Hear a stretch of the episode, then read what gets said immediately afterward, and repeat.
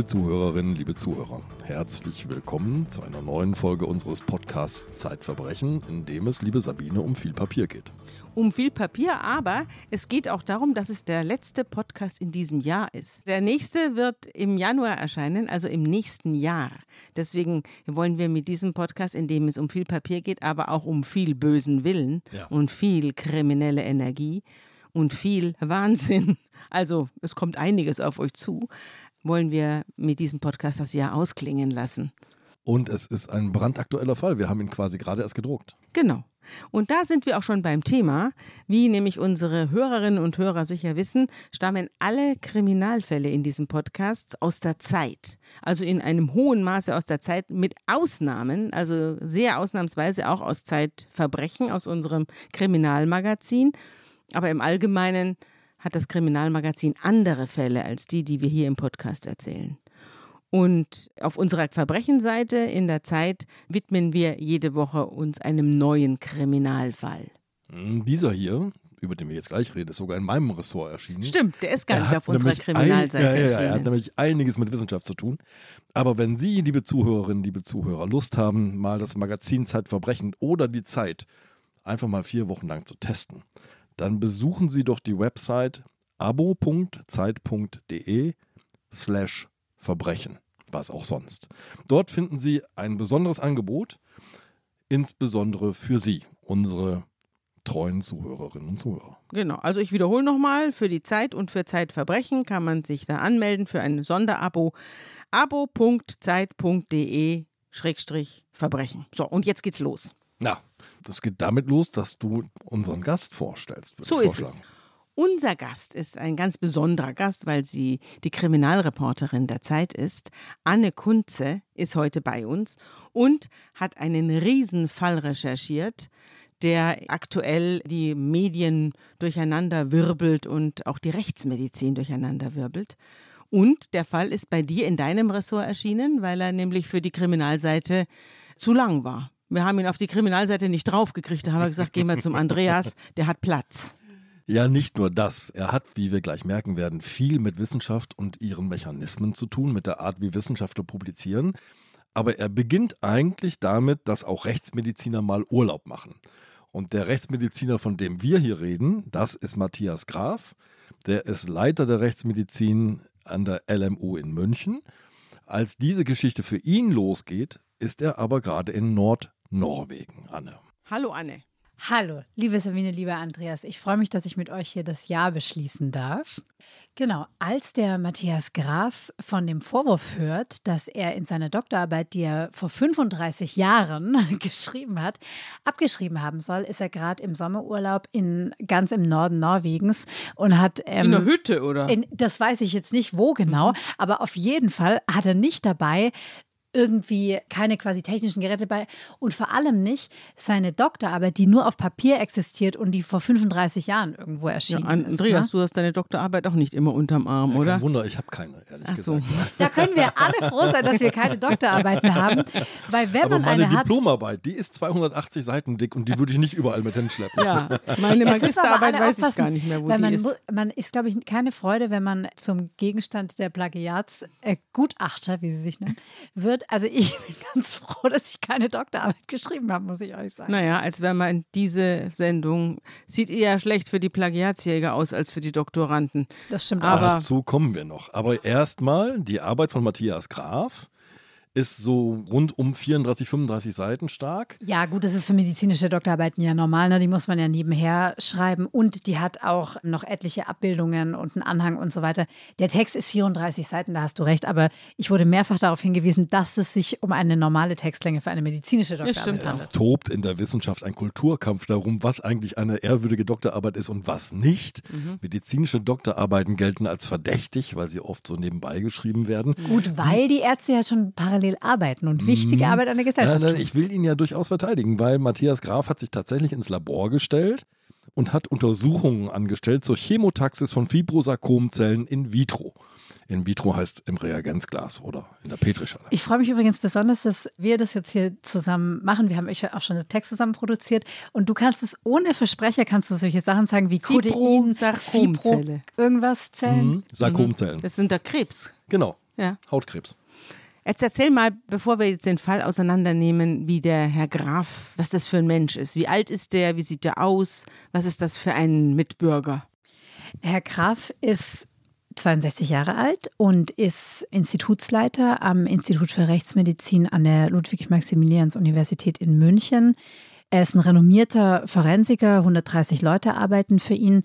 Ich habe ihn erlebt als relativ zurückhaltenden und vielleicht könnte man auch sagen fast scheuen Menschen, der wirklich seine Arbeit und nicht sich selbst in den Vordergrund stellt. Und wir haben lange miteinander gesprochen und auch das, was er sozusagen in seiner ganzen Zurückhaltung gesagt hat, ist trotzdem klar geworden, dass diese Zeit, in der er des Plagiats verdächtigt wurde, wirklich eine schwere Zeit für ihn war. Also er hat dann, hat er mir erzählt, Kontakt aufgenommen zu seinem Co-Doktoranden und zu seinem damaligen Doktorvater und hat die nochmal gefragt, wie die das in Erinnerung haben. Aber alle waren sich schnell einig, dass da kein Fehler passiert sein kann. Insbesondere, weil, wie du schon gesagt hast, Andreas, sie diese Messungen ja genuin selbst durchgeführt haben. Und Herr Graf mir dann auch erzählt hat, er habe eben nächtelang, tagelang, wochenendelang im Labor dafür gestanden. Jetzt sitzt er da in Nordnorwegen, hat seine Doktorarbeit nicht dabei und jetzt wird ihm vorgeworfen, die sei vollständig abgeschrieben. Wo und bei wem denn und wer erhebt diesen Vorwurf? Also das klingt wie ein unfassbar spektakulärer Fall, nämlich danach, als habe er fast seine gesamte Doktorarbeit und die Abbildungen und die Literatur abgeschrieben von einem Sammelband, der wenige Jahre vor der Doktorarbeit, und zwar Anfang der 80er Jahre, in Rumänien erschienen sein soll, in englischer Sprache. Und dieser Sammelband, deswegen dachten auch am Anfang auch sogar, wir haben es nicht geschrieben, aber es gibt auch viele Kolleginnen und Kollegen, die es geschrieben haben, Süddeutsche Spiegel und so weiter, dass das eine Fälschung sein muss, weil dieser Sammelband hat 367 Seiten, 13 Beiträge und es sah alles so aus wie halt ein Werk, was irgendwo verschüttet liegt und wo dann jemand die gesamte Doktorarbeit quasi abgekupfert hat. Ja, es muss ja auch damals hinter dem eisernen Vorhang gelegen haben. Genau. Wie kommt denn ein Sammelband in englischer Sprache nach Rumänien und hinter den eisernen Vorhang? Und was sind da für wissenschaftliche Erkenntnisse drin, die man im Westen abschreiben könnte? Ich glaube, du sprichst einen ganz wichtigen Punkt an. Und zwar, damals sind ganz viele Werke von der ehemaligen DDR und auch vom Ostblock quasi in Vergessenheit geraten. Bei diesem Sammelband ist aber nochmal besonders, weil der halt nirgendwo auffindbar war, in keiner Bibliothek, in keinem Institut. Das ist ein rechtsmedizinischer Sammelband. Geht es da um rechtsmedizinische Fragen? Nein, es geht um Colchicin. Das ist das Gift einer Pflanze der Herbstzeitlosen. Dieser Sammelband spielt ganz und gar in der Welt der Chemie. Ah, ist also ein chemischer, wissenschaftlicher Sammelband. Genau. Und welche Autoren haben darin veröffentlicht? Verschiedene Autoren, also rumänische Autoren. Das Vorwort soll geschrieben haben Elena Ceausescu. Was? Die Frau des Diktators? Genau, die Frau des Diktators. Die dann selbst erschossen irgendwann im genau, Graben lag. Genau. Und dann gibt es das besonders auffällige Kapitel 13. Das soll von einem Herrn Moldoviano verfasst worden sein. Und nach diesem wird jetzt noch gefahndet. Aber verschiedene rumänische Autorinnen und Autoren sollen diesen Sammelband verfasst haben. Die sind dummerweise alle verstorben inzwischen. Ja. Es ist natürlich so, dass in der Rechtsmedizin, ich weiß jetzt nichts, wie es in der Chemie ist, ich weiß aber, dass die Rechtsmedizin zum Beispiel in der DDR sehr, sehr gut war. Also man darf das nicht unterschätzen. Die Rechtsmediziner aus der DDR, zum Beispiel Herr Prokop aus Ostberlin wurde zum Teil als Obergutachter im Westen bestellt, wenn es dort strittige Fälle in großen Kriminalfällen gab, wo sich zwei rechtsmedizinische Institute nicht einigen konnten. Also die Rechtsmedizin im Osten hat einen sehr guten Ruf, was auch daran lag, dass in Diktaturen eben maximal obduziert wird. Also die Ah, okay. äh, werden auch aus Gesundheits- und Hygienegründen alle möglichen Leute aufgeschnitten. Die haben eine irre Obduktionsrate und dadurch eine sehr große Erfahrung. Das gilt auch für andere Fachgebiete. Also es ist nicht so, dass der eiserne Vorhang sozusagen zwischen extrem guter und extrem schlechter Wissenschaft getrennt Ja. hat. Also das, was wir hier vor uns liegen haben, ich habe ein Bild dieses Sammelbandes in quietschendem Rot mit so einer leicht technisch anmutenden Schrift vorne drauf. Colchicin, A Hundred Years of Research ist also offenbar eine Festschrift. Entstanden soll das Ganze sein aus einem Symposium, wo Wissenschaftler zusammengekommen sind und sich gegenseitig was erzählt haben. Was ist der Stand meiner Forschung, deiner Forschung? Und dann schreiben wir diese Aufsätze zusammen und binden ein Buch daraus. Das ist ja üblich. Das ist üblich und das ist so für wissenschaftliche Publikationen eigentlich eher so unterste Kante, was den Wert dieser Publikationen angeht. ne? Also da hat jetzt So ein Kongressband. so ein ne? Kongressband, genau. Und der wird jetzt unserem Matthias Graf zum Verhängnis, denn seine 34 Seiten soll er da komplett abgekupfert haben. Nun ist deine Doktorarbeit auf Deutsch geschrieben und hier ist sie auf Englisch erschienen. Genau, sie ist auf Englisch erschienen und sie umfasst eben jenes Kapitel 13, wo sie fast komplett übertragen ist, also fast wörtlich übertragen ist. Und was besonders ist, auch die Abbildungen sind übertragen. Sie sind allerdings grafisch etwas anders dargestellt. Also wenn man es liest, dann sieht es so aus, als habe hier jemand in dem Sammelband deutlich mehr Literatur gelesen und deutlich genauere Messungen veranstaltet. Also es wirkt wie jemand war intellektuell jedenfalls dem damaligen Doktoranden Graf überlegen. Wie geht's weiter? Er steht also da in Ja. Nordnorwegen in irgendeiner Holzhütte, stelle ich ihn mir vor. Mhm. Fuchs und Elch schauen vorbei und er sucht nach einem WLAN. Und Genau. jetzt ist das die Situation. Inzwischen, während er dort oben zwischen den Eisbären sitzt, wird hier unten sein Ruf zertrümmert. Genau. In München. Wie geht's weiter? Genau. Also der Ruf wird zertrümmert. Es ist so, dass verschiedene Zeitungen berichten. Dann gibt es auch Kollegen, die schon sich fragen öffentlich, wann räumt er hier seinen Chefsessel. Und dann prüft die Universität Hamburg, an der der Herr Graf promoviert wurde, sozusagen den Fall und findet Folgendes heraus. Vielleicht muss ich vorher noch sagen, dass ein angeschlagener Chef einer Rechtsmedizin auch vor Gericht nichts mehr viel taugt. Oh ja, das, Das stimmt. ist für ihn eine schreckliche Situation, denn die Rechtsmediziner müssen ja regelmäßig auftreten bei großen Strafprozessen, bei Mordprozessen vor allem natürlich, wenn es Tote gibt und dort ihre Erkundung der Leiche vortragen. Und wenn dann die Verteidigung sagt, ja hör mal, das ist doch der Lügner da, der gerade durch die Süddeutsche Zeitung gewandert ist, dann kann der gleich seine Sachen packen. Dann kommt er nicht mehr durch mit seiner, mit seiner Expertise. Das ist hier sogar passiert. Und zwar gab es einen großen Prozess über den Dreifachmörder aus Starnberg. Und da haben die Verteidiger des Mörders gesagt, die Gutachten, die aus der Rechtsmedizin München kommen, sind hier nichts mehr wert. Das ist ein Plagiator. Wir können diese Gutachten nicht mehr nehmen. Diese Beweisanträge wurden abgelehnt vor Gericht. Aber man kann sich ja vorstellen, dass es einfach einiges an Tumult erzeugt, abseits der eigentlichen Sache. Erheblichen Stress. Die LMU München, die ist nicht zuständig jetzt für diesen Fall, sondern die hat der Zuständigkeit halber die Uni Hamburg Genau. angerufen, denn diese Doktorarbeit ist hier am UKE, am Universitätsklinikum Eppendorf verfasst worden. Genau, und die Uni Hamburg schaltet die Ombudsstelle ein, die den Fall prüft und die stellt ziemlich schnell fest, was den Plagiatsjägern entgangen ist, nämlich dass nicht die Doktorarbeit des Herrn Professor Graf eine Fälschung ist, sondern dass eben jener Sammelband, Andreas, den du hier vor dir liegen hast, auf den ich zeige, eine Fälschung ist. Der ganze Band ist Der gefälscht. ganze Band. Und das ist spektakulär. Da hat sich jemand richtig Das ist Arbeit gemacht. Unfassbar. Jemand hat sich die Arbeit gemacht, die komplette Dissertation von Herrn Graf und die Abbildungen, deswegen betonen wir das immer so, ins Englische zu übertragen und noch weitere zwölf Beiträge zusammenzuschustern, irgendwie zusammenzuschreiben, ins Englische zu übersetzen und zu irgendeinem Werk zusammenzufassen, das einigermaßen Sinn ergibt und das eben alles um diesen Stoff der Herbstzeitlosen, um dieses Pflanzengift kreist Colchicin. Sag mal, wie kam die Sache raus? Also du hast gesagt, er erfährt im Norden Norwegens davon, aber es muss ja irgendjemand irgendwo losgetreten haben. Also es war so, dass im Frühjahr 2022 zwei Plagiatsjäger, nämlich Stefan Weber und Martin Heidingsfelder, Sind die bekannt? die sind sehr bekannt. Allerdings. Ja. Allerdings. Kurz zum Hintergrund. Ähm, Ja, also Martin Heidingsfelder war schon dabei, als Gutenberg seines Großplagiats überführt Also wurde. der, ehemalige, Der ehemalige Bundesverteidigungsminister, Der muss man ehemalige vielleicht inzwischen genau. für die Jugend hier, die uns zuhört, sagen. demnächst Fernsehmoderator. Genau. Da war er schon dabei und aus Guten Plug Wiki, so hieß die Gruppe, die sich damals zusammengetan hat, um die ganzen Stellen nachzuweisen, wurde dann später Vroniplug. Vroniplug ist so benannt. Vroniplug Wiki, das ist nämlich ganz feine Diskussion, in die ich leider eingestiegen Wiki. bin. Genau. Du weißt auch, wer Vroni ist, oder? Veronika Sass, die Tochter des ehemaligen bayerischen Ministerpräsidenten Edmund Stoiber.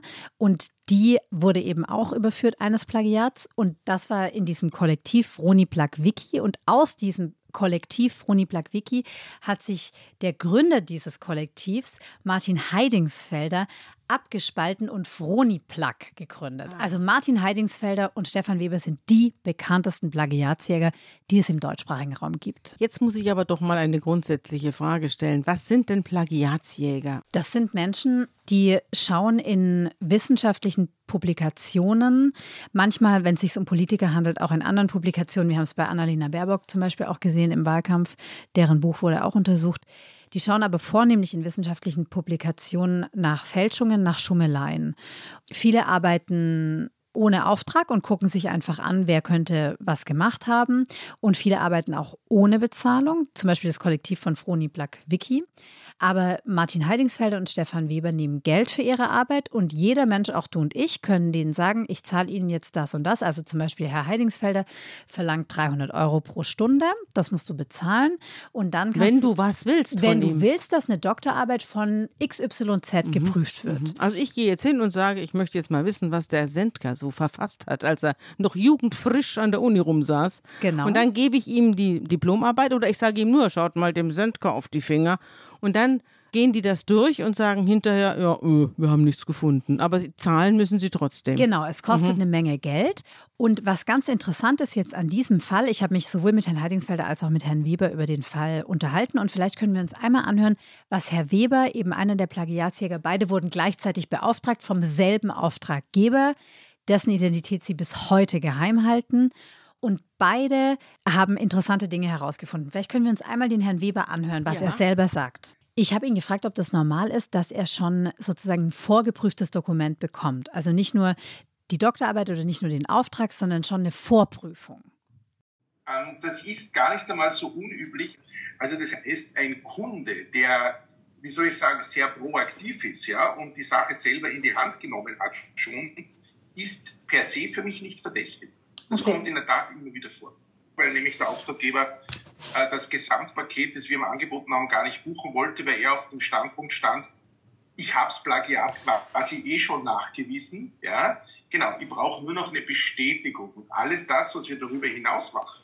Ich habe zum Beispiel auch vorgeschlagen, dem Auftraggeber, äh, dass wir in der Tat vor Ort ermitteln, ob dieses Symposium stattgefunden hat. Also diese Module waren drinnen, nur die hat der Auftraggeber nicht in Auftrag gegeben. Ja?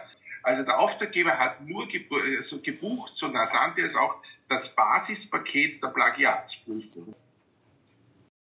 Da gibt es also Pakete, die man buchen kann, um andere Leute in Bedrängnis zu bringen, oder? Genau. Man kann da das Basispaket buchen und dann kann man aber auch weitergehende Forschungen beauftragen, wie zum Beispiel hier haben Sie oder hat zumindest Herr Weber angeboten, dass er vor Ort recherchiert, ob dieses Symposium Anfang der 80er in Rumänien überhaupt stattgefunden hat. Das wollte der mysteriöse Auftraggeber aber nicht. Aus ah. gutem Grund, darauf werden wir noch kommen.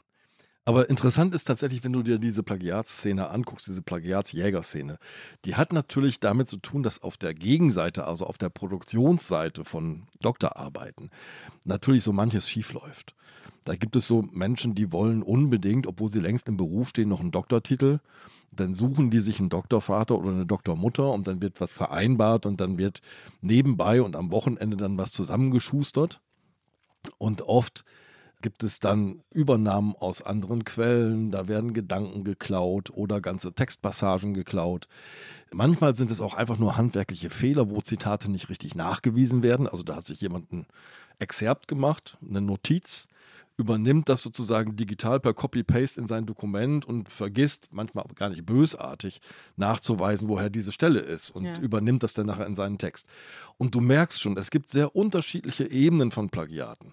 Ja, es gibt so Plagiate, wo so einzelne Textstellen übernommen worden sind und nicht gekennzeichnet sind, wo man sich dann fragen kann, ist das ein handwerklicher Fehler?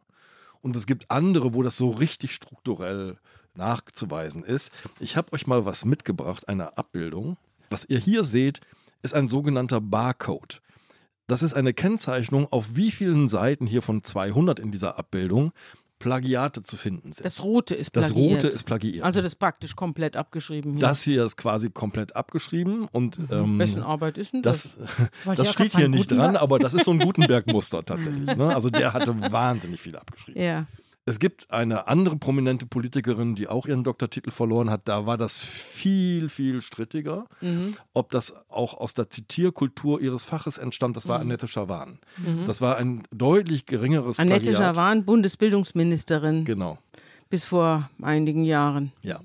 Und ihr merkt auch schon an der Auswahl dieser Namen, die Plagiatsjäger hatten es am Anfang vor allem auf politische Prominenz abgesehen. Ja. Weil die stand vor allem im Verdacht, so nebenbei nochmal den Doktor zu machen, während sie oft schon in Brüssel oder sonst wo in politischen Ämtern waren. Wobei ich dazu gerne noch ergänzen würde, dass Herr Heidingsfelder immer noch politische Prominenz vor Augen hat. Also der Heidingsfelder wirkt heute noch wie so ein Jäger, der gerne jemanden erlegen würde. Und je größer der Bock, desto besser für den Herrn Heidingsfelder. Na gut, den hast du ja dann auch getroffen, da kommen wir ja dann drauf. Aber jetzt wollen wir erst mal fragen, wie es mit unserem armen Professor Graf weiterging. Der wurde also jetzt entlastet von der Hamburger Universität, die jetzt seine Doktorarbeit mit dem offenbar zusammengeschummelten angeblichen Sammelband verglichen hat. Genau, und daraufhin ist der Weber, also der andere Plagiatsjäger, zurückgerudert und hat selber angefangen zu recherchieren und hat selber allerhand Fälschungen dann festgestellt, die in diesem Sammelband Im, sind. Im Band. Also der hat sich mhm. jetzt auf einmal für den Herrn Graf verwendet. Genau, der hat sich jetzt auch bei dem Herrn Graf entschuldigt, öffentlich und auch in einer persönlichen E-Mail. Und hat die Seiten gewechselt. Und er hat die Seiten gewechselt, das kann man wirklich so sagen, weil er quasi auf eigene Faust, also ohne bezahlt zu werden dafür, angefangen hat zu recherchieren und beispielsweise herausgefunden hat, dass zwei Schriften in diesem Sammelband erst in den 2000er Jahren eingeführt wurden, 2008 und 2009, dass dieses zentrale Bild der Herbstzeitlosen erst 2004 aufgenommen und dann auf Wikipedia hochgeladen wurde. Also die hatten alles Mögliche zurückdatiert. Genau, zurückdatiert und eben, das hat Andreas vorhin schon angesprochen, alle Wissenschaftler waren zufällig schon verstorben. Ne? Man mhm. kann das alles zurückführen. Und ich habe dann auch den Herrn Weber gefragt, ob ihm das nicht aufgefallen ist, also warum er wirklich diesen Sammelband für echt gehalten hat. Und vielleicht können wir uns nochmal anhören, was er dazu gesagt hat. Ja, interessant. Im Nachhinein sind wir Bügler in solchen Prozessen. Aber ich habe mein real existierendes rotes Exemplar, das jetzt bei der Staatsanwaltschaft München 1 liegt, ja, abgeglichen mit dem PDF des Auftraggebers. Und damit war für mich die Echtheit bewiesen. Punkt. Ich sage es Ihnen äh, mit ganz großer Ehrlichkeit bis zum Tag des E-Mails von der äh, Ombudsstelle oder in Hamburg, ich glaube, das war am 6. Oktober, ähm, bis zum 6. Oktober, bis zu diesem E-Mail, ja, war für mich zu 100 Prozent erwiesen, dass der Herr Graf ein ganz großer Dissertationsbetrüger ist. Ja, also ich sage es ganz klar, ich hatte überhaupt keine Zweifel an der Echtheit des Bandes. Bis zum 6.10. Äh, hätte ich, äh, die, die, die, also wäre für mich die These äh, dass also nicht die Disgraph gefälscht ist, sondern das Original gefälscht ist, einfach undenkbar gewesen. Ich hätte sonst nicht dieses Gutachten gemacht, hätte es in meinem Blog publiziert und wäre damit auch noch in die Öffentlichkeit gegangen, wäre ich selbst gehört. Ne? Das war für mich, sonst hätte ich es ja alles so geschrieben, die größte, äh, äh, zumindest Fälschung bei einer Medizindissertation, die mir bisher untergekommen ist, also hypothetischerweise, äh, weil ja nicht nur der Text, sondern auch die 14 Grafiken übernommen wurden was so 370 Seiten zwischen zwei roten Buchdeckeln für eine Autorität haben. Ja, das ist schon interessant. interessant ne? Aber auch interessant, dass er offenbar, also der Hersteller dieses Sammelbandes, der ominöse, der dann ja offensichtlich auch die Hunde losgelassen hat auf den Herrn Graf, der hat ja nicht nur diese Artikel selbst geschrieben oder übersetzt, sondern das sind also tatsächlich existierende Artikel, die sehr viel später erschienen sind, nach Grafs Doktorarbeit im Jahr 2000 plus, ne, sechs oder sieben oder zehn? 1987. Genau, also Grafs Doktorarbeit ist 87 ja. und die Artikel sind viel jünger. Das kommt immer drauf an, also es mhm. kommt auf den Artikel an, aber das sind auch Versatzstücke aus dem Internet. Besonders auffällig ist eben dieses Kapitel 13, das Grafs Dissertation ist, aber die anderen ähm, Textbausteine dieses Sammelbandes. Da geht jetzt zumindest der Herr Weber davon aus, dass der Auftraggeber eine internationale Ghostwriting-Agentur beauftragt hat. Ach, gar nicht selber gemacht. Gar nicht selber gemacht hat. Und also ich wusste nicht, ähm, dass es internationale Ghostwriting-Agenturen gibt. Die sitzen mhm. irgendwo in Bangladesch, wo auch immer. Und das sind Menschen, die in enormer Schnelle und auch eigentlich sehr gründlich. Dir sozusagen, wenn du 2000 Euro hinlegst, können auch wir drei noch promovieren. Oh. Schon das wäre eine ja, Wahnsinn, Option. oder? Aber man merkt es doch, denn du sagst, ne, man kann das aus dem Internet zusammen kompilieren. Das Internet ist aber natürlich auch die Waffe, die die Plagiatsjäger verwenden. Ja. Ne? Also die suchen nach Textbausteinen. Schönes Beispiel ist das Vorwort von Elena Ceausescu, das du erwähnt hast. Ein Teil davon stammt nämlich von dem deutschen Biomathematiker Helmut Knolle und ist von dem übernommen worden. ja, also hier ist wirklich munter zusammengeklebt worden. Ja. Und Eigentlich ist es ja lustig. Also die Geschichte ist ja im Grunde extrem grotesk und komisch. Genau, es ist wirklich wie so ein Schelmenstück, bis man eben zu dem Auftraggeber kommt. Und jetzt ja, wird's Moment, interessant. Moment, Moment. Lass uns noch einmal sagen. Diese Quelle des Plagiats, dieses Buch, ja, ist auf eindrucksvolle Art und Weise zusammengestellt, was die Menge angeht, was den Aufwand angeht und so weiter. Aber aus wissenschaftlicher Sicht ist es so wahnsinnig bescheiden. Ja, also da werden Quellen zitiert, die erst nach Erscheinen des Buches publiziert werden. Ja, da hat jemand also nicht genau hingeguckt und gesagt, also muss das auch alles prüfbar sein. Ja, das steht in einem Buch von 1982, wird eine Quelle von November 1983 zitiert. Das nenne ich vorausschauend, ehrlich gesagt. Also das sieht man aber auch, dass die Plagiatsjäger sehr oberflächlich gearbeitet haben und Mhm. sich da vor lauter Begeisterung über ihren Fund, über ihren vermeintlichen. Das ist interessant. Ne? Es nicht geht, muss man auch geguckt. als Journalist ja aufpassen, dass man nicht vor lauter Begeisterung, weil man sowas Tolles entdeckt hat, hinterher am Schluss der selber der Dumme ist. Weil man einem jemandem aufgesessen ist, der einem überlegen ist, ganz offensichtlich. Einem bösen Geist, der das alles eingetütet hat. Ja, und dazu kommt noch, dass das Engagement eines der Plagiatsjäger, nämlich Martin Heidingsfelder, extrem weit geht. Der Herr Heidingsfelder hat eine enge Bindung zu dem Auftraggeber der Plagiatsgutachten. Erzähl mal von Heidingsfelder. Du bist ihm ja begegnet. Also der Herr Heidingsfelder und ich, ich wollte ihn besuchen, das wollte er nicht. Er wollte, dass wir ein Videotelefonat machen. Also wir haben zwei Stunden über Video gesprochen. Das ist ein 57-jähriger Mann, der in so einem ganz lustigen, munteren fränkischen Dialekt spricht und so sehr viel Wert noch darauf legt, zu erzählen, wie sportlich er ist. Er spielt Golf, er hat Bienen im Garten.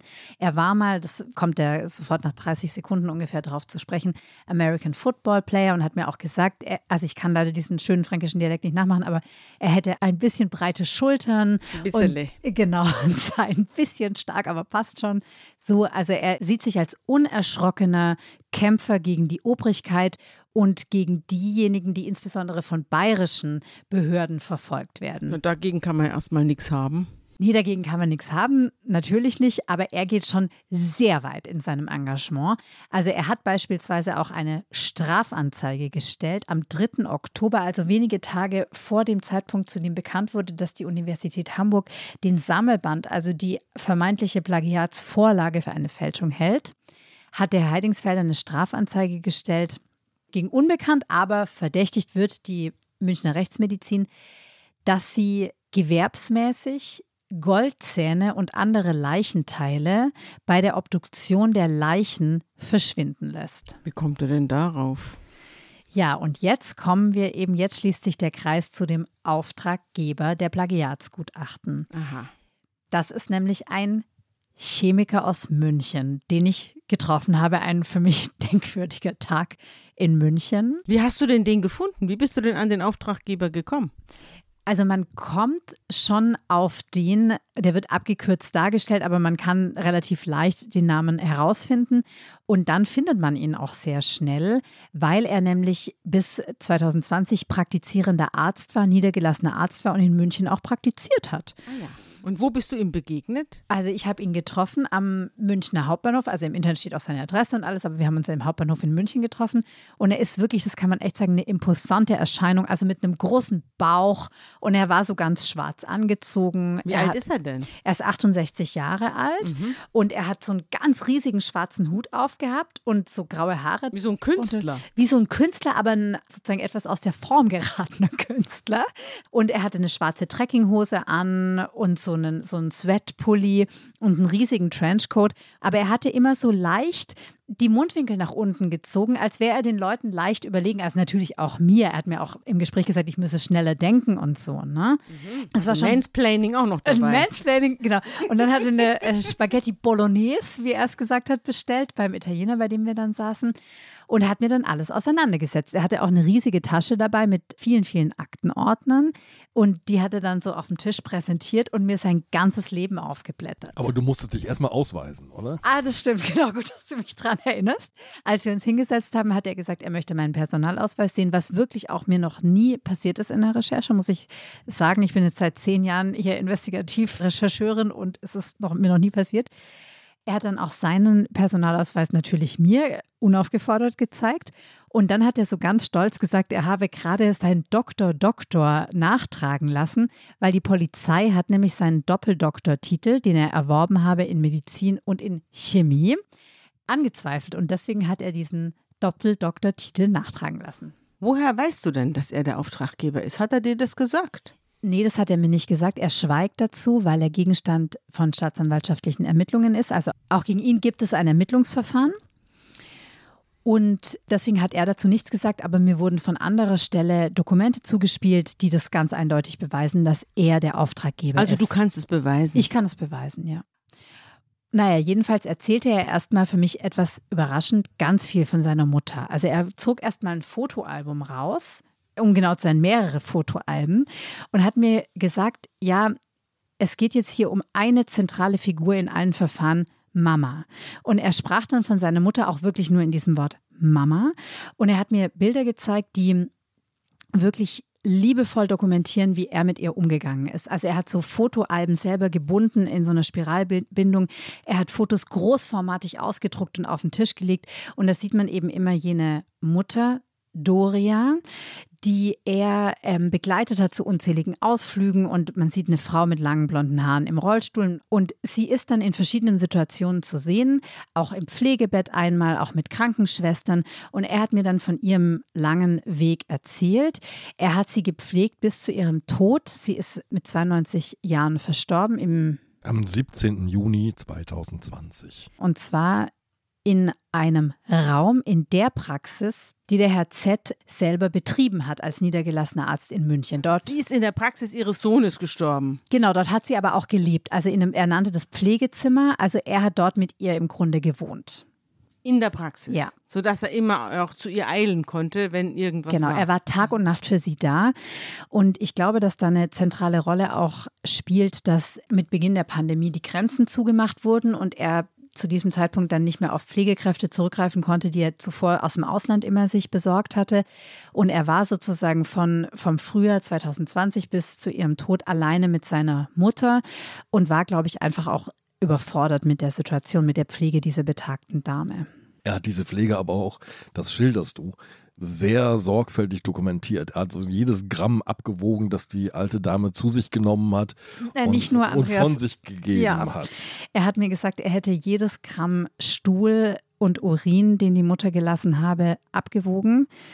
Und auf meine etwas irritierte Nachfrage hin hat er gesagt, ja, das wird zwar im Krankenhaus nicht gemacht, den Stuhl und den Urin abwiegen, aber er hätte das gemacht, weil er musste wissen, wie viel seine Mutter zu sich genommen hat an Flüssigkeit, weil die Mutter war herzkrank und er wollte ihr Herz nicht überlasten. Also er hat und er hat auch so Fieberkurven von der Mutter gezeichnet, von Hand immer die Kreuze eingetragen. Also es ist irre aufwendig, allein diese Dokumentation, die er freiwillig gemacht hat. Für wen? Für sich. Für sich, mhm. ja. Es gibt eine, eine, wahnsinnig enge Bindung ja offenbar. Extrem. Ähm, und eine sehr spannende, entsetzliche Familiengeschichte, die er dir erzählt hat, denn seine Mutter war in Auschwitz-Birkenau und ist als 17-Jährige aus dem Konzentrationslager geflohen. Angeblich. Genau, äh, ja, angeblich ist das zentrale Stichwort. Er hat das mir gesagt. Und ähm, ich habe das kurz zurückgerechnet und habe dann gesagt, dann muss sie ja noch vor der Befreiung des Lagers geflohen sein. Und ich habe äh, Geschichtswissenschaften studiert und weiß zufällig, dass das äh, schwierig ist, äh, vor der Befreiung von Auschwitz-Birkenau geflohen zu sein. Und habe ihn danach gefragt und habe dann auch gefragt, wie die Mutter ihr jüdisches Leben praktiziert habe und so weiter. Und dazu hat er dann gar nichts mehr gesagt, sondern hat nur gesagt, ja, so hat es die Mama mir erzählt, so hat es Mama mir erzählt. Also darauf hat er sich gar nicht eingelassen, auf diese Nachfragen. Das habe ich dann aber später selber nochmal recherchiert. Dazu kommen wir noch. Ich erzähle das nur vor dem Hintergrund. Jetzt liegt die tote Mutter in der Praxis und äh, was macht Herr Z denn jetzt? Als die Mutter dann gestorben ist, hat er den Bestatter angerufen und gesagt, bitte holen Sie meine Mutter ab. Ähm, ich möchte, dass sie verbrannt wird. Und warten Sie aber bitte 36 Stunden, weil ich möchte mit meiner Mutter zusammen sein, solange es geht. Er hat mir dann gesagt, das war ja schließlich der letzte Abschied. Ich wollte von Mama Abschied nehmen. Und er war aber offenbar so verwirrt, und er hat auch dem Bestatter gesagt, dass er selber den Totenschein ausstellen möchte. Das dürfen ja Ärzte. Das ist natürlich schon ein Hammer, nicht? Dass Ärzte Totenscheine ausstellen, das ist ein, das dürfen sie nicht nur, das müssen sie. Aber dass Ärzte Totenscheine für Verwandte ausstellen, das lässt sie in der Sprache der Rechtsmedizin, und da hatten, das hatten wir auch in diesem Podcast schon, als privilegierte Tätergruppe erscheinen. Also, dass die Ärzte eine privilegierte Tätergruppe sind, die ja, wie auch immer unliebsame oder äh, wie auch immer geartete Personen unter die Erde bringen können, ohne dass jemand nachfragt, das haben wir hier schon häufiger besprochen. Und spielen die 36 Stunden eine besondere Rolle? Ist das irgendwie ein gesetzliches Limit oder was ist das? Ja, ich denke mal, dass es dann auch irgendwann mal unappetitlich wird. Das fängt dann an zu stinken. Ja, also schön ist es nicht, wenn man dann die Leiche da ewig rumliegen hat. Also hier war es aber so, dass wir es zum Glück mit einem Bestatter zu tun hatten, der sehr aufmerksam war und dann die Polizei informiert hat. Und die Polizei hat eine amtliche Leichenbeschauerin geschickt und die hat dann den Totenschein ausgefüllt und die hat dann in diesem Totenschein notiert, dass ihr das Gebaren des Sohnes merkwürdig vorkommt, dass es Manipulationen gibt, dass der, die Mutter sich in einem sehr, sehr schlechten Pflegezustand befindet. Was und heißt Manipulation? Hatte sie blaue Flecken oder Vertrocknungen um den Mund herum, dass jemand das zugehalten haben könnte? Oder Nein, das alles gab nicht. Gab es irgendwelche Hinweise darauf, dass der Sohn ihr was getan hat? Nein, das gab es nicht. Also nicht am, am Leichenkörper erstmal waren da keine Hinweise mhm. festzustellen. Aber das Verhalten des Sohnes war so merkwürdig für den Bestatter und für die Leichenbeschauerin, der Sohn war ja dabei, als mhm. sie beschaut wurde, dass dann die Staatsanwaltschaft Ermittlungen eingeleitet hat. Mhm. Und dann wurde eben die Leiche der Mutter Doria in die Münchner Rechtsmedizin verbracht und dort obduziert. Und jetzt schließt sich der Kreis zur Rechtsmedizin München. Was passiert dort mit ihr? Sie wird obduziert und zwar nicht von Herrn Graf, dem Leiter des Instituts, sondern von seinem Oberarzt und noch einem Facharzt wird sie obduziert. Aber jedes toxikologische Gutachten, jeden Obduktionsbericht unterschreibt natürlich der Herr Graf als Institutsleiter mit. Ja. Deswegen prangt sein Name auf, auch oben auf dem Briefkopf der Dokumente, die dann hinterher der Herr Z erhalten hat. Und was steht jetzt in diesem Gutachten? Also, Vielleicht wir, gehen wir noch mal einen Schritt zurück und sagen, warum wird überhaupt gegen den Herrn Z ermittelt? Man nimmt am Anfang an, dass er seine Mutter loswerden wollte und ihr erstmal Insulin gespritzt hat, womit man einen Menschen umbringen kann. Insulin ist ein Stoff, der aus der Bauchspeicheldrüse kommt.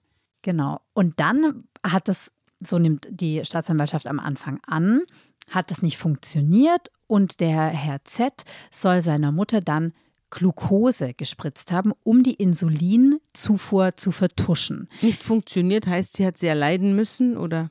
Das ist jetzt leider nicht ja. mehr rekonstruierbar, ja. aber auf jeden Fall ist sie nicht gestorben ja. an der Insulininjektion.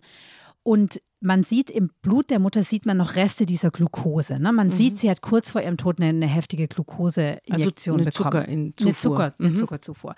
Und was man auch findet im Blut der Mutter, Natrium. Und mhm. deswegen nimmt eben die Staatsanwaltschaft an, am Anfang, dass der Herr Z seiner Mutter erst Insulin gespritzt hat, dann hat, ist sie nicht gestorben und dann hat er Natriumchlorid injiziert. Und auch damit kann man einen Menschen umbringen. Das hatten wir hier auch schon, gerade in den ersten Folgen des Podcasts Natriumchlorid-Lösung zur Spurenarmbeseitigung. Werbung. Liebe Hörerinnen und Hörer, Sie möchten das Magazin zum Podcast einmal unverbindlich testen? Dann lassen Sie sich Ihre persönliche Zeitverbrechen-Ausgabe gratis nach Hause liefern. Jetzt bestellen unter www.zeit.de slash Verbrechen-testen.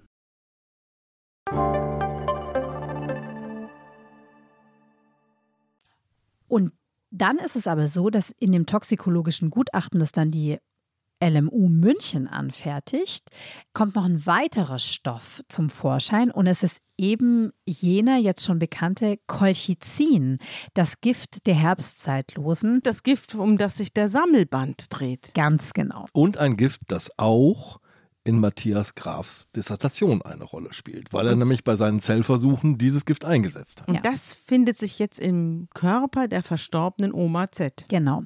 Und wie dieses Colchicin da reingekommen ist, also der Herr Z sagt, dass der Hausarzt seiner Mutter das Colchicin verschrieben hat, weil sie eine Gichterkrankung gehabt habe. Aber das ist letztlich für die Staatsanwaltschaft und für die Rechtsmedizin nicht gänzlich geklärt.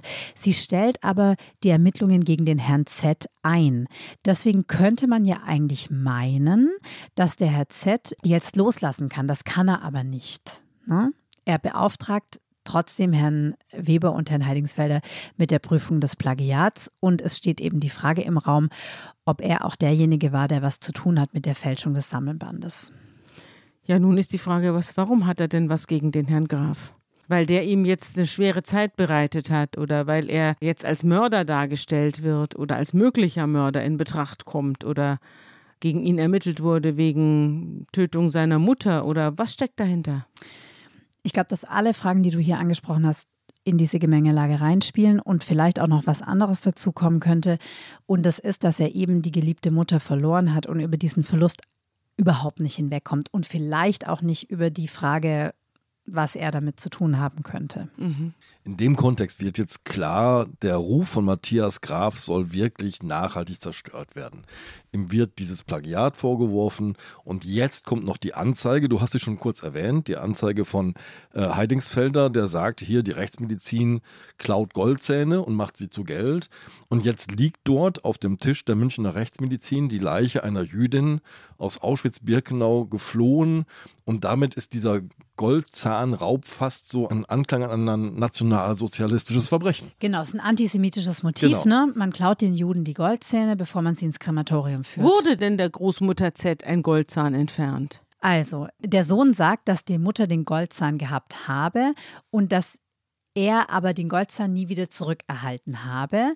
Der wurde auch nicht mit dokumentiert und der Herr Graf sagt, dass der Goldzahn nicht mit asserviert wurde. Also die Leiche wurde obduziert und dann, das weißt du ja sehr gut, die Leichenteile werden sozusagen untersucht und am Ende, wenn die das Ermittlungsverfahren abgeschlossen ist, können Angehörige noch die untersuchten Leichenteile bekommen, um sie nachzubestatten. Also hier zum Beispiel hat der Herr Z bekommen den Herzschrittmacher der Mutter und ein bisschen Blut, Gewebeteile, aber nicht eben jenen Goldzahn, äh, den er immer noch haben möchte.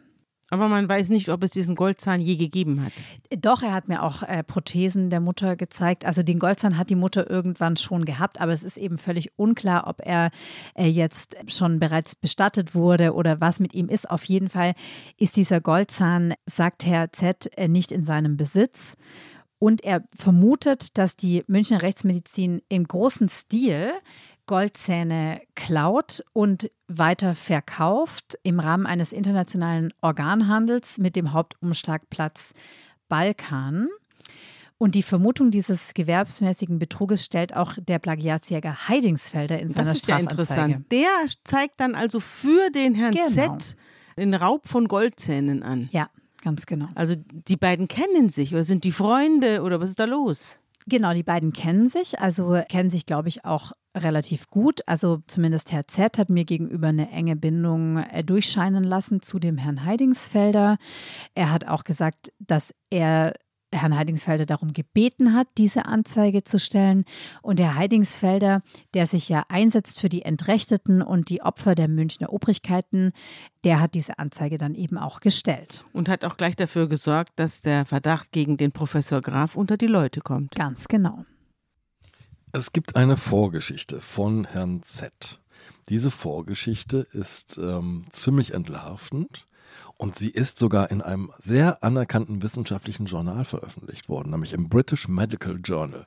2010 war das. Anne, erzähl uns diese Geschichte. Ja, in diesem Artikel ist der Herr Z mit vollem Namen aufgeführt. Und er hat dort, das hat er mir gegenüber auch zugegeben, er hat zu jener Zeit in England gearbeitet als Klinikarzt und hat dann diesen Teil, gibt er nicht zu, er möchte keine Stellung nehmen. Aber in diesem Artikel ist beschrieben, wie der Herr Z auch schon mal auffällig geworden ist. Und zwar als Arzt. Diesmal. Als Arzt, mhm. als Klinikarzt. Und zwar ganz kurz nach Beginn hat er Patienten Mittel verschrieben, die sie nicht gebraucht haben, in Dosierungen, die überhaupt keinen Sinn ergeben. Er hat ihnen andere Medikamente verschrieben als die, die sie bislang bekommen haben. Also er ist offenbar völlig außer Rand und Band geraten als Arzt. Und zwar so stark, dass der medizinische Direktor ihn gefragt hat, ob er überhaupt einen Doktortitel hat. Hat er den denn? Oder ist das selbst ein Fall für einen Plagiatsjäger? Nee, das habe ich, hab ich recherchiert. Also die Freie Universität Berlin hat tatsächlich eine Doktorarbeit in Chemie von ihm vorliegen. Und er hat in Berlin auch eine von vier Prüfungen im Medizinstudium abgelegt. Und dann hat er aber an der Universität Wien zu Ende studiert. Und damals brauchte man aber um das äh, Studium zu machen, noch keine Doktorarbeit. Und deswegen hat er zwar keine medizinische Doktorarbeit geschrieben, führt aber den Titel trotzdem zurecht. Deswegen darf er sich so nennen. Mhm. Also er hat, wurde dort virulent durch wirre äh, genau. Medikamentenvergabe. Total. Also er hat Patienten dort geschadet, also 50 Patienten hat er geschadet dadurch. Und er wurde dann natürlich auch gekündigt und hat dann aufgehört, dort zu praktizieren. Aber jetzt wird es spannend, jetzt kommt seine Reaktion darauf. Und die, die zeigt ein Muster.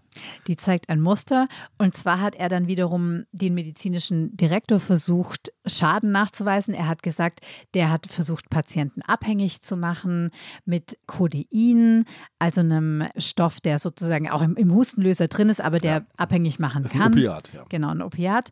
Und er hat dann auch die Leute, die sich da über ihn beschwert haben, hat er im Internet versucht zu diffamieren. Also hat im Internet Sachen über die publiziert, die nachweislich nicht gestimmt haben. Und mich hat natürlich auch interessiert, ob das stimmt mit der Holocaust-Überlebenden. Ne? Ob die Mutter wirklich aus Auschwitz-Birkenau entkommen sein kann und die den Holocaust überlebt hat. Und ich habe da sehr viele jüdische Institutionen und Gedenkstätten angefragt, also das Yad Vashem Archiv, das Archiv in Arolsen, im hessischen Arolsen. Und die haben einfach noch nie irgendwas von einer Doria Z gehört. Ich weiß auch den Mädchennamen der Mutter. Ich habe natürlich auch unter beiden Namen angefragt, ne, unter dem äh, Namen, unter dem sie gestorben ist und unter dem Namen, unter dem sie geboren wurde. Und noch nie hatte jemand etwas von dieser Doria Z gehört. Und dann war ich auch auf dem jüdischen Friedhof in München und dort habe ich einen alten Mann getroffen, der mit Bleistift jeden Toten, jede Tote eingetragen hat, die dort bestattet wurde in den letzten Jahren und Monaten. Und wir sind das gesamte Buch durchgegangen. Und es war aber war keine Doria Z dort verzeichnet. Und natürlich muss man als Jude nicht auf dem jüdischen Friedhof begraben werden, das ist klar, aber es ist trotzdem ein Hinweis, dass sie eben in diesem jüdischen Friedhof jedenfalls nicht lag.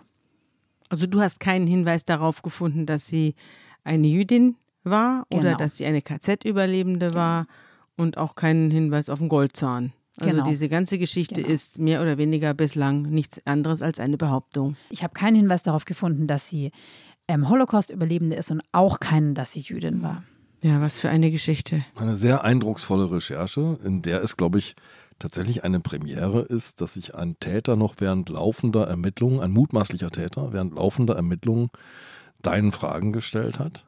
Du hast diese imposante Begegnung sehr eindrucksvoll geschildert, lieber Anne. Danke, dass du uns diesen Fall mitgebracht hast. Und man könnte in Abwandlung dieses berühmten Zitats über Statistiken sagen, traue keiner Festschrift, die du nicht selbst gefälscht hast. In diesem Sinne, schön, dass du da warst. Vielen Dank und schönes neues Jahr. you